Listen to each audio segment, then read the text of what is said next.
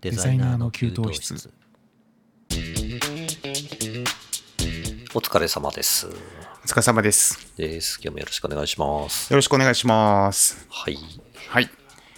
えっと、パチパチさん、マーブルマシーンってご存知ですか、マーブルマシン。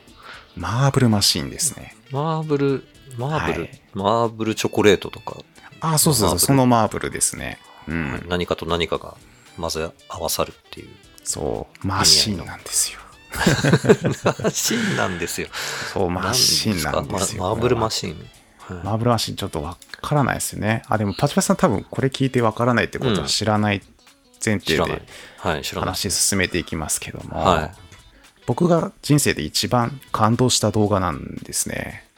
い。うーん。マーブルマシンの動画そう、マーブルマシンの動画なんですうよ。んうんうんうん。で、ちょっとざっくり説明すると、はい。えっとね、冷蔵庫ぐらいのうん。あのオルゴールなんですよ。 もう、もうだいぶちょっとついていけないですよね。です よね。想像つかないですよね。はい、あのマさーらにブルマシンはオルゴールってことですかそうなんですよ。そのオルゴールの名前なんですけど、ああ、そういうことなんですね。そうなんですよ。うんさらに言うと、そのオルゴールに組み込まれてる楽器がえげつないんですよね。はいはい。まあ、鉄筋なんですよ、まず1個は。あーオルゴールの中に鉄筋が。そう。鉄筋、木筋の鉄筋ですね。はいはい。で、スネアドラム。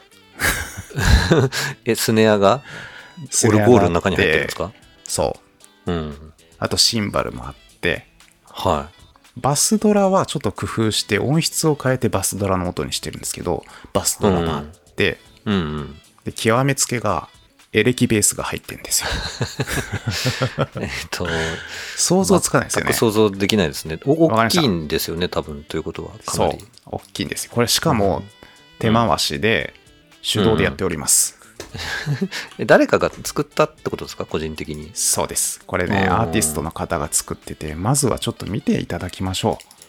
見ま URL すか貼り付けるんで。はい。あの、視聴者をまた置いてきぼりにするパターンですかそう。あの、視聴者の方には、あの、概要欄に URL 貼っておきますので、見てみてくださ本当にあれい。だな。聞いてる人に優しくない番組になそどうんどんなってっちゃってる。はいこ。れどうやってチャット貼るんだろう、これ。本当ね、ズームのチャット欄の右下のすんごいちっちゃいところに文字を打ってください。ここにメッセージを入力しますって、あ、本当だ。すごいちっちゃく書いてますんで。ちょっとこれ見てみてください見。ますね。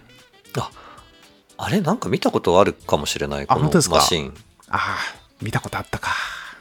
なんかちゃんとピックアップがついてる。あバイオリンベースじゃないですか、しかも。 そうそうそうそこう。れってヘフナ、ヘフナですね。えめちゃくちゃ、あの、大きいえビえええ鉄のボールが転がってます、今。そう。で、視聴者の方も、あの概要欄から見ていただいて、はいまた戻ってきてくださいね、ポッドキャスト にね。僕の中ではですよ。僕の中ではこの動画を超える動画がないんですよね。素晴らしすぎちゃって。あれですね、ベースはう弾んいてますね、この 人。そうなんですよ。そこがすごいとこなん ですよ。 全自動かと思いきや、めっちゃフィンガリン弾いてるんグでしすようんしてますね、この人。そう。そこがちょっと概念ぶっ壊れててすごい好きなんですよね。完全にこれ芸術作品ですね、これ。そうなんです。でですね、まあちょっと、ちょっとした情報をじゃあはいおはい。伝えすると、こものう見方、るのやめていいですかはい、大大丈夫で丈夫です。すはい。はい。この方、あの、スウェーデンのバンドで、うんうんウィンターガタンっていうバンドのメンバーなんですね。はいうんうんまあ、多分中心的な人物だと思うんですけど、おそらく名前はマーティンさん。マーティンさんおそらくなんですよ。はいそうちょっとまあスウェーデ僕ン人なんでもわかんないです。そうなんですよ。うん。うん。でですね、この方の再生回数見ましたえっと、に、によ、え二 ?2 億回億回ですよ。2億 回。ちょっと一瞬桁が。そうよく理解できない見間違えますよね数字になってそう YouTube 上であまり見ない桁見になってないます桁ですよね。このピコ太郎以上だと思うんですけど。はいはい。そう、はい。す YouTube ドリームオブ YouTube ドリームの方なんですよ、この方、実は。ごいっすね。ねえすごいんですよ。うんで、フォロワー数も多分200万人以上かな、いったような気がするんですよね。えーといますよね、多分そうですね270万人ぐらいいたかまあな。これはうんうんヒカキンよりは少ない。少ない。あ、そうか、ヒカキンの方が上なのか。じそゃれないではすか。すごいな。ヒカキンはもうちそょっれとは化すけ物ですからね。ごいな。化け物うんで他にもそうあるのかな面白い画像。まあ、動画、この人。この人、あ、あそれでですね、この方、うんその、さっきパチパチさんに見ていただいた動画は、うん。あ、第第1弾なんですよ。そうなんですね。そう。今現在、第2弾がほぼほぼ出来上がってて、えっと、動画1本だけってことですか、今。いや、げ現在。その、制作の過程を全部載せてるんです、この方。ああ、なるほど。それで、ファンの方に追ってってもらって、寄付金を募って、あ、なんかクラファン的やなって感じるで。そう、んそうなんです。やってるんですよ。まさに YouTube を思いっきり活用されてる方で。で、この方の動画を見て、YouTube 見るようになって、僕自身がですけど、あ YouTube 見るようになって、そううんうん。で、YouTube 始めようかなって思ったのも、この方がきっかけですね。へーそう、すごいと思って、感動しすぎちゃったんです、この動 画見て。あ、ちなみに、これ余談なんですけど、マーブルってどういう意味かご存知ですか、いやー、わかんないですね。なんかそんなんのオルゴールで、も使われてるんですけど、うんうんあとマーブルチョコレートのマーブルも同じそう意です味よねなんですけど、はいはいはい。ビー玉のような玉のことをマーブルって言うんですよ。ああ、そうなんですね。そう。おはじき型でもマーブルっていうらしいですよ。あ、だからマーブルマシンなんだ。この基本的にはボールが転がって、そう。鉄球で打ち込んでるっていうはいはいはマシンなんですよね。い。なるほど。で、マーブルチョコレートも、あのーおはじき型の玉なうんので、マーブルチョコレートってはいはい。言われてるんですね。なるほどです。はい。へえ。なので、皆さんもこの動画見てね、影響を受けて、うん 刺激を受けて、YouTube 始めてみてはいかがでしょうかっていなるほどう、ね お話でした。そういうことでしたか。そうわかりました。はい。 はい。ありがとうございます。では、はいえっ と、今日もですね、そこから振り幅はすごいあるんですけれそど、う全本題然違いとましてすは、ねはい えっと、お互いにデザイン力をどうやって高めてきたか、みたいな話をしていこうと思います。はい。はい。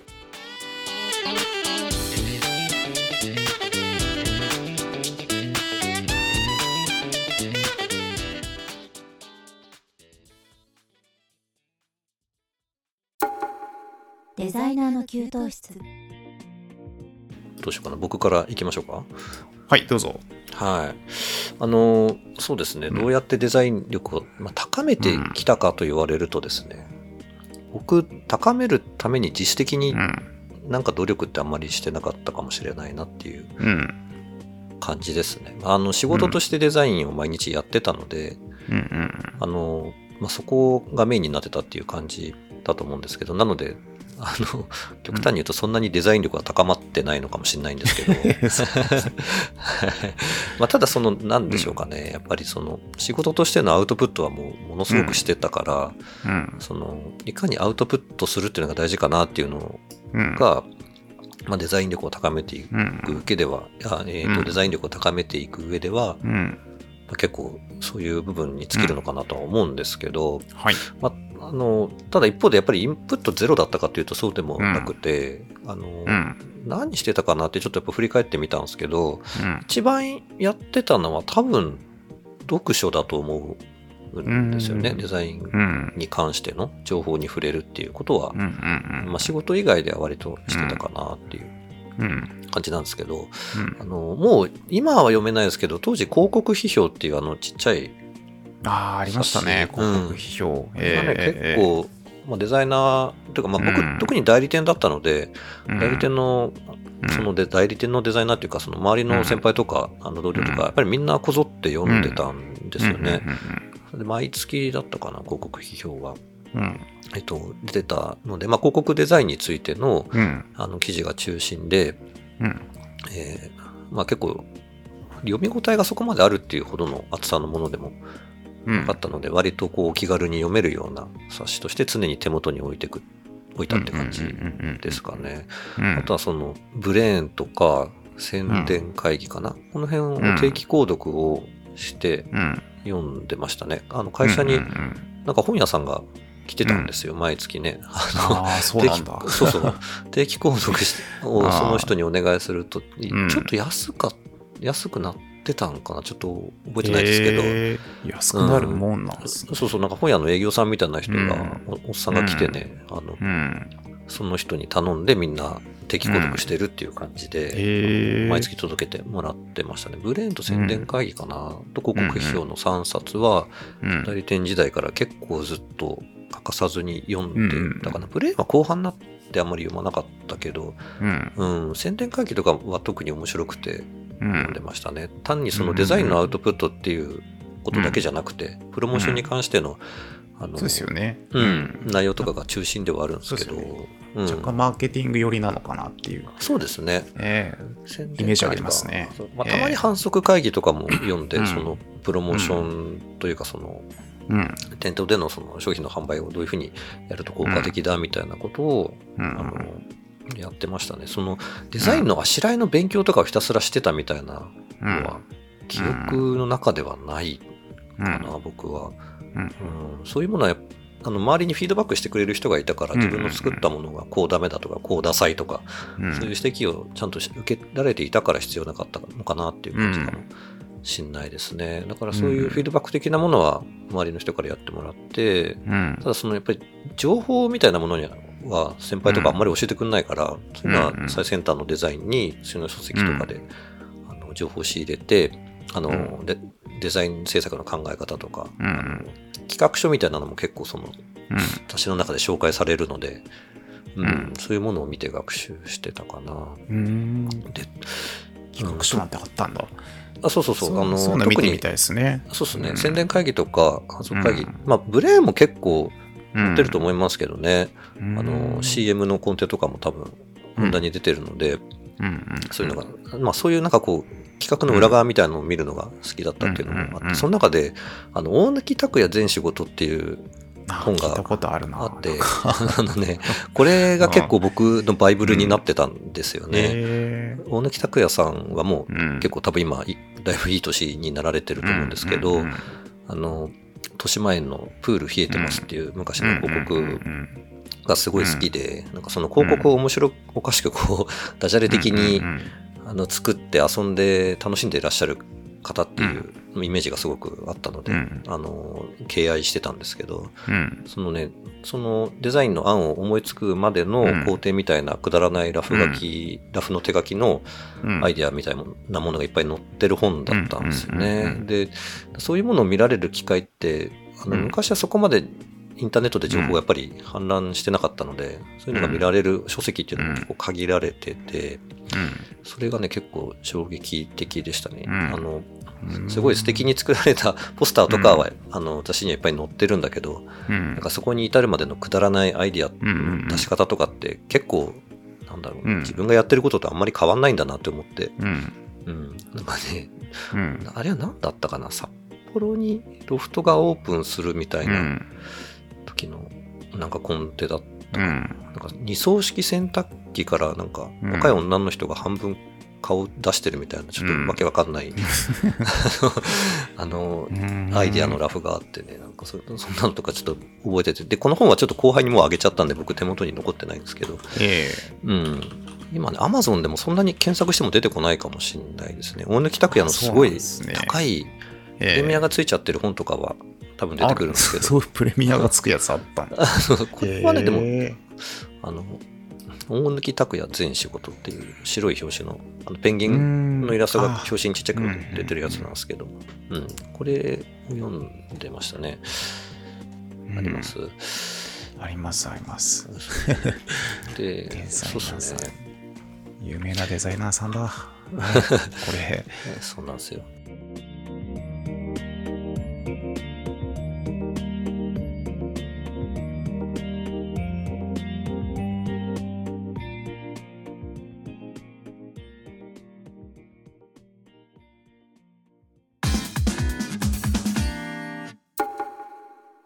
デザイナーの給湯室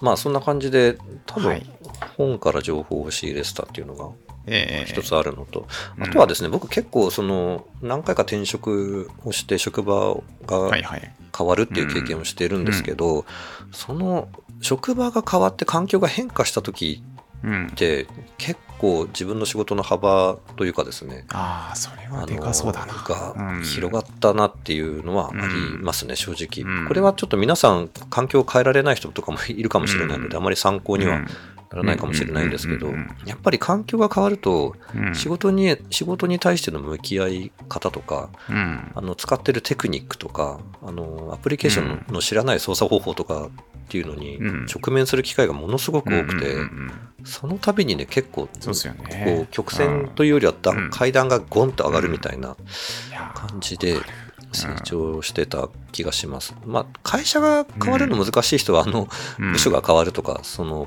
ぐらいでもうんうん十分かなとは思うんですけどそ、うん、会社変わると文化が変わりますからね。 いろんなものが変わりますもんね。うん、なんかね、だから転職の経験がないから。歌さんはね羨ましいそうえー人によっては思ちゃうんですよね。そう気軽にね、なんかなかなか転職のが難しいっていう方もいらっしゃるんでしょうけどう、ん。ただ僕としては割とそういう変化がすごい自分によくうん。働いたっていうのはうんあるかなと思いますね。ううんん。そんそんな感じですね、僕は。はい。いはや、いでも、そうですよね。うなんかん。環境変わるってでかいよなって今思いました。なんかうな、んここは意外に適当でいいんだなとか、うんここれを作るのにこんなやり方があったんだなとかっていうのがやっぱりうんうんうんまるで違うので、 そうなんですよね。うんその組織によって違いますもんね、考え方が。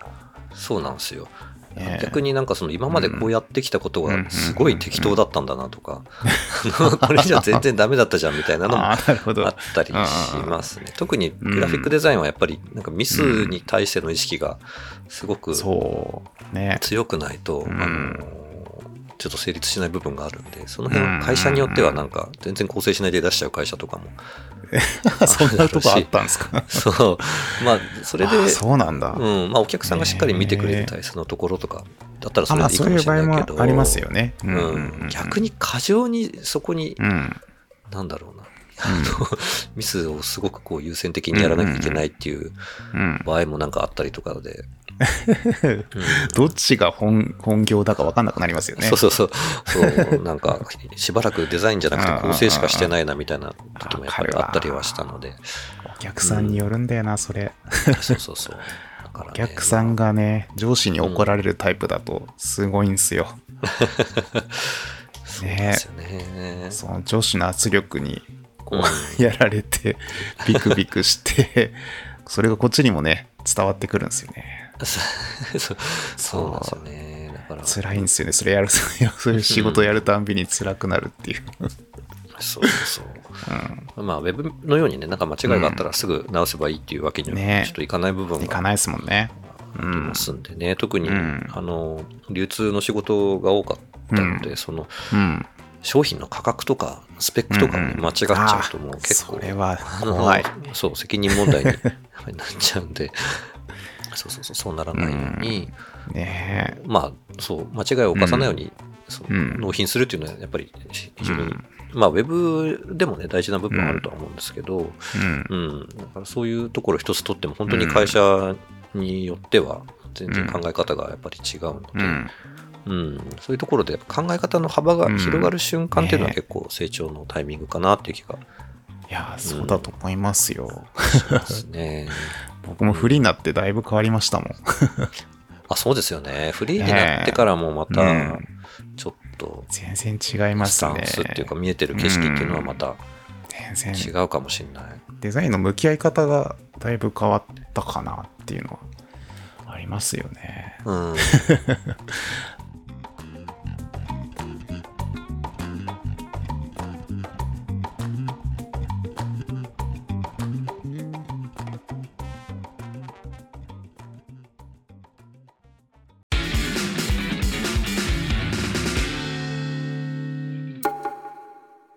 デザイナーの給湯室